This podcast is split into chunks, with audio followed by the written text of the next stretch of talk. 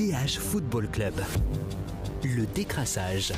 Salut à tous, très heureux de vous retrouver dans le DH Football Club pour un nouvel épisode du décrassage. Casting du jour, bonjour Il a trouvé un classement que le standard domine cette saison, celui des matchs nuls, alors que lui, nul ne l'est pas. C'est Frédéric Bleu. Salut Fred. Salut. Yves Teilman va-t-il s'habiller en noir jusqu'à la fin de la saison On va lui poser la question. Salut Yves. Salut Jonathan. Premier élément de réponse, il n'est pas en noir aujourd'hui. Et Vincent Bloire a lui aussi vu un entraîneur fâché sur l'arbitrage ce week-end. Salut Vincent. Salut. Et vous le savez, dans le décrassage, l'important, c'est les trois points. L'important, c'est les trois points. Yves, deux matchs, deux polémiques euh, au niveau de l'arbitrage. Est-ce que Anderlecht a un problème justement avec l'arbitrage, avec ces hommes qui ne s'habillent plus en noir mais en jaune ou en vert pour plus grand plaisir d'Ain van Azebroek un problème, c'est-à-dire que, et ça rime en a marre, il l'a dit à la conférence de presse, euh, après chaque match, il y a des polémiques, euh, que, ce, que ce soit à l'avantage d'Anderlecht euh, ou au désavantage d'Anderlecht, il y a toujours quelque chose. Euh, et bon, on a vu que ici hier, c'était Gant qui se sentait volé. Et je dois dire que c'était quand même à juste titre, parce que pour moi, il n'y avait pas du tout faute sur Anstadt. Donc le, but de Dessart aurait dû être validé. Fred, validé ou pas le but? Oui, complètement. Je ne sais pas trop euh, pourquoi ce but, euh, ce but est annulé. Donc on, comprend tout à fait la, colère et la déception de, de Hein van Azebroek. Euh, je trouve que Rimmer est, est, malin en fait dans sa dans sa communication parce qu'on sait qu'il y a un dossier qui est encore qui est encore sur la table. Donc c'est bien vu de la part de la part d'Anderlecht, c'est de dire regardez, on ne se plaint pas que pour nous, on se plaint aussi pour l'adversaire. Et au fait, on a encore un dossier sur le feu. Ah là Anderlecht, grand défenseur de toutes les causes perdues au niveau de l'arbitrage. Vincent, pénal, euh, but refusé Pas pour toi? Euh, Non, pour moi, il n'y a pas faute. Euh, en direct, je peux comprendre que l'arbitre le siffle. Maintenant, à partir du moment où il va voir le l'écran du VAR, pour moi, il doit, il doit laisser le, le, but. Et pour moi, il était, il était valable.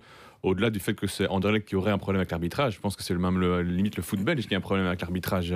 Charleroi, encore, c'est plein ce week-end. Ça fait plusieurs semaines aussi qu'il y a toujours une, des polémiques et pas qu'à Anderlecht. Euh, alors que le VAR est censé amener plus de, de, cohérence et de sûreté dans les décisions, on voit que c'est quand même euh, c'est quand même pas le cas, spécialement je trouve depuis quelques semaines. Donc là, il y a un problème. Oui. Parce que dans un passé lointain, dans les années 80, on disait toujours Anderlecht est avantagé par l'arbitrage. Hein. Constant Van Stock a de bonnes relations euh, à l'Union belge. voilà, donc maintenant, je crois pas que ce soit que ce soit le cas. Azebroek hier avait le sentiment euh, que, que Gant ne peut pas faire partie des, des six équipes euh, des playoffs. Bon, ça, il peut s'en prendre à sa direction qui a vendu tous les bijoux de famille. Voilà, donc, donc ça, il y a d'autres raisons. Donc je crois pas qu'on qu vise ou qu'on avantage une certaine équipe, mais c'est vrai que chaque semaine c'est quelque chose. Et nous aussi, on en a marre. Et ça fait suite aussi à ce qui s'est passé à Malines. Il... Absolument. Et là, je dois dire que Riemer a été assez correct après le match à la conférence de presse. Il n'a pas quasiment pas parlé euh, de ce penalty très très léger euh, provoqué par Struikens donc euh, lui aussi il a dit je veux pas faire partie de ce je veux pas participer à ce cirque n'en parlons plus. On va quand même encore en parler de l'arbitrage et de Rimmer. Yves tu as assisté à cette conférence de presse qui devait être succulente entre Rimmer et Van Azebroek on sait qu'ils se détestent déjà cordialement mais là il a été beaucoup question d'arbitrage. Et Brian Rimmer il a mis deux pistes sur la table des arbitres étrangers pour les playoffs et plus de formation pour les arbitres Qu'est-ce que tu en penses? Oui, sans dire c'était la solution, mais il posait la question à la salle est-ce que ce serait la solution euh, de, faire venir des entraîneurs, des arbitres étrangers pour, pour les playoffs? Euh, Bon, je ne sais pas. Je, pour moi, ce ne serait pas la solution parce que bon, on voit qu'aussi à l'étranger, il y a des problèmes. Euh, et bon, c'est vrai qu'il faudrait mieux former les, arbitres en Belgique. Évidemment, c'est un, travail de longue haleine. Ce, n'est pas en en un clin d'œil que, que ce problème pourrait être résolu, mais il faut faire quelque, cho quelque chose. Ça, Fred, on a déjà eu dans un passé pas si lointain des arbitres étrangers qui étaient venus dépanner quand il y avait des formations pour le corps arbitral belge hein, sur certains Des journées. arbitres néerlandais qui, mmh. étaient, euh, qui étaient venus. Je suis pas certain que faire appel à des arbitres étrangers serait, serait la solution, et encore moins uniquement pour les playoffs, parce que ça laisse sous-entendre qu'il euh, y a une forme de partialité de la part des arbitres belges. Donc c'est un très mauvais signal qui est, euh, qui est envoyé. En revanche, oui, la, la formation, il faut y travailler. Je sais que ça va être un gros chantier du nouveau CEO, donc le directeur général de l'Union belge, Piet van den Drich.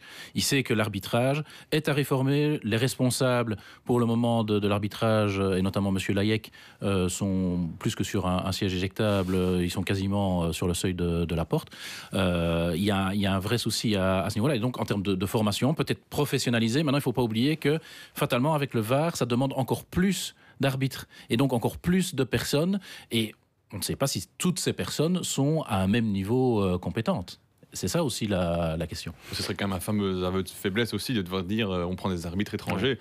La Belgique est quand même un fameux pays de foot. euh, ne- et, et Et dire, quel ah, bah, message envoyé aux jeunes arbitres oui, en justement. plus. Et devoir dire ah, bah, finalement on va aller chercher euh, des arbitres hollandais, français ou allemands. euh, ça Et serait puis on le voit bien avec le travail de Bertrand Layek qui ne porte pas du tout ses fruits et qui Ouais. est français jusqu'à preuve du contraire. Il y, a- il y a- il y a- il y a juste un élément factuel, et ça c'est vrai, qui tend à démontrer que c'est compliqué pour l'arbitrage belge, c'est qu'on a de moins en moins d'arbitres sur les scènes européennes ou dans les grands tournois. Yves, quand même un mot, euh, parce qu'il y avait un match. hein, euh, Mhm. Ce très joli but, euh, malheureusement annulé pour lui de, de Julien Mhm. de Sarre, flèche à 130 km/h. Euh, on a Dreyer derrière toi qui a eu beaucoup de réussite quand même sur le penalty qu'il a frappé. Si tu devais retenir une chose euh, de cette rencontre pour le Sporting, Oh, c'est que qu'offensivement, ils, ont quand même du mal euh, euh, à se créer beaucoup d'occasions. Et je me demande si dans les playoffs où, où il faut obtenir beaucoup de trois points pour, pour vraiment terminer en tête de tableau, il faudrait vraiment que Riemer trouve, trouve une solu- solution à ce niveau-là. Défensivement, malgré les absents, euh, ça va de mieux en mieux avec un, un très fort un de Bast euh, qui est très régulier ces dernières semaines, très bon, qui pour moi fera partie euh, du noyau euh, pour, pour l'euro. Euh, mais bon, offensivement, c'est vrai qu'ils sont, ils sont assez, assez moyens, je trouve. Ouais, mention spéciale aussi à, Louis Patrice qui a fait un très très gros match, peut-être son meilleur hein, depuis son arrivée. Ouais, c'est ce que je crois aussi. Euh, bon, c'est normal. Chaque joueur qui, qui débarque à Anderlecht a besoin d'un temps d'adaptation, surtout à cet âge-là. Euh, et c'est vrai qu'en enchaînant les matchs, on voit que, que de plus en plus, il se sent, il se sent à l'aise à Anderlecht. Ah, Si Anderlecht a un problème avec l'arbitrage, le standard a un problème avec ses résultats.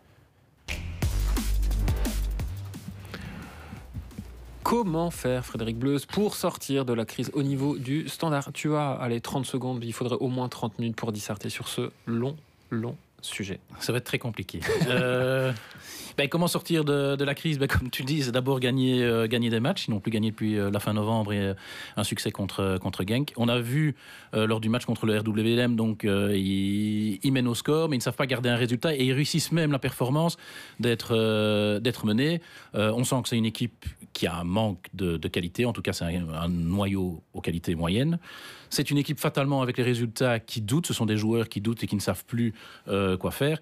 Et le problème, et ça c'est plus inquiétant, et c'est ce que Ivan Leko a relevé après, euh, après le match, c'est la mentalité. Il dit j'ai pas vu l'intensité, ça manquait de, de fighting spirit.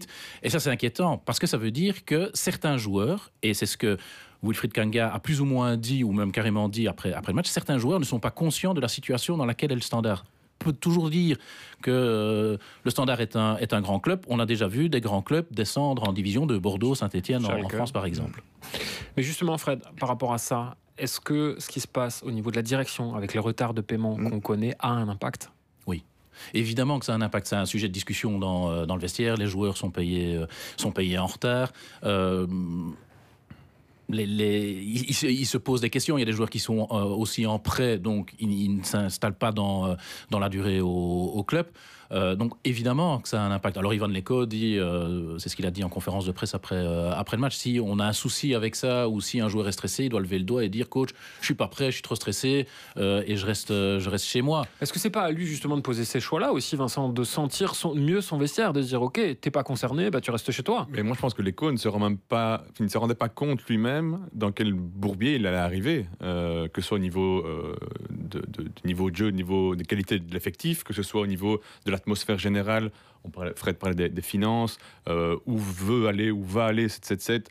Euh, Il n'y a pas d'argent, mais il parle de, de moderniser le centre d'entraînement. Enfin, il y, y a des choses un peu contradictoires dans tout ça. Et je pense que même l'écho euh, est en train de se rendre compte et de taper du poing sur la table qu'il ne savait pas où il allait mettre les pieds, en fait. Yves Moi, je me demande aussi quel, quel effet aura euh, son coup de gueule après le match, parce qu'il était quand même assez dur euh, pour ses joueurs.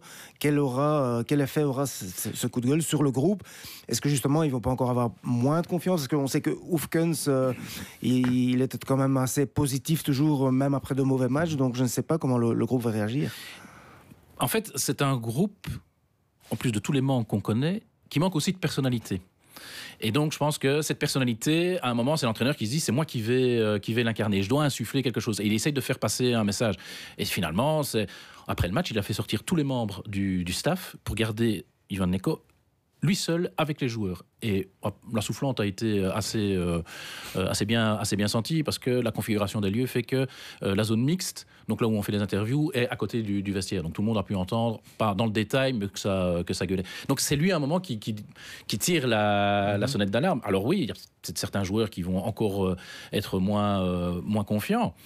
Mais il doit, en fait, surtout un, un changement de mentalité qu'il faut chez certains joueurs et être conscient que cette équipe est moyenne et qu'elle doit se battre avec les moyens d'une équipe moyenne, c'est-à-dire la mentalité, euh, le combat physique, l'inten- l'intensité, et arrêter d'essayer de, de- de jouer proprement au foot. C'est contradictoire quand même au niveau du contenu de la semaine. On a vu un très bon match contre l'Antwerp. Malheureusement, il n'y a pas eu le, le résultat derrière, mais il y a quand même des bonnes choses. Est évoqué avant l'implication des joueurs. Un de ceux qui manque le plus en ce moment au combat, c'est quand même Wilfried Kanga, qui n'est que prêté. Il n'est que prêté, c'est vrai.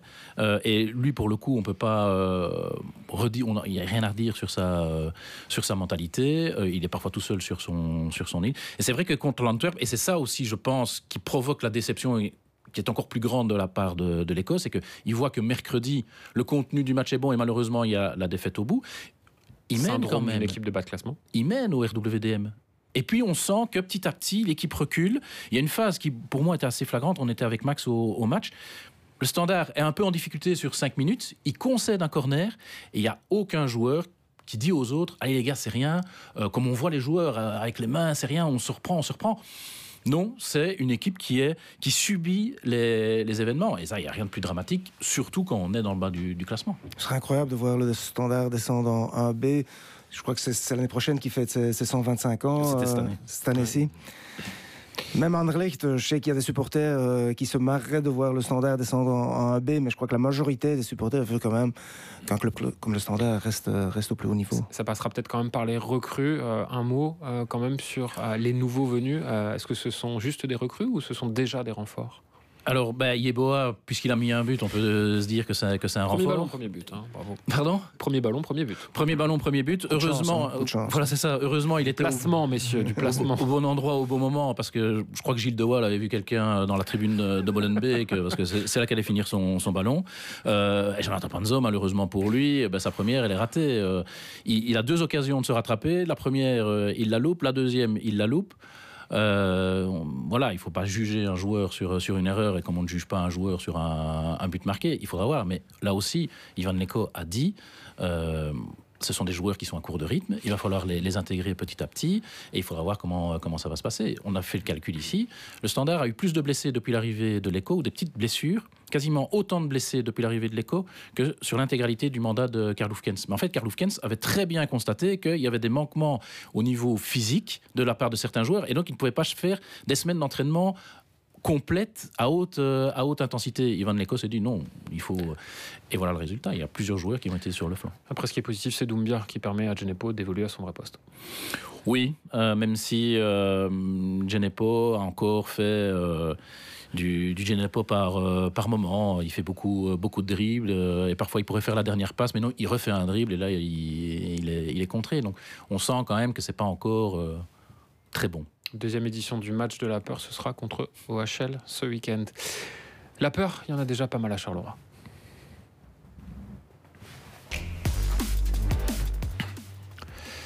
Et c'est pas vraiment que doit faire, mais c'est que peut faire finalement Felice Mazzu euh, pour inverser la tendance.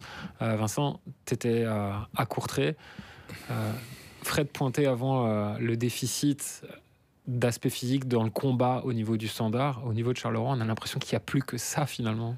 Euh, oui, et le pire, c'est qu'ils sont tombés sur une équipe de Courtrai qui, elle, je trouve, a, été resplendissante dans, dans- ce domaine-là, avec un public aussi qui se remet à y croire, avec une équipe complètement métamorphosée depuis l'arrivée du nouvel entraîneur.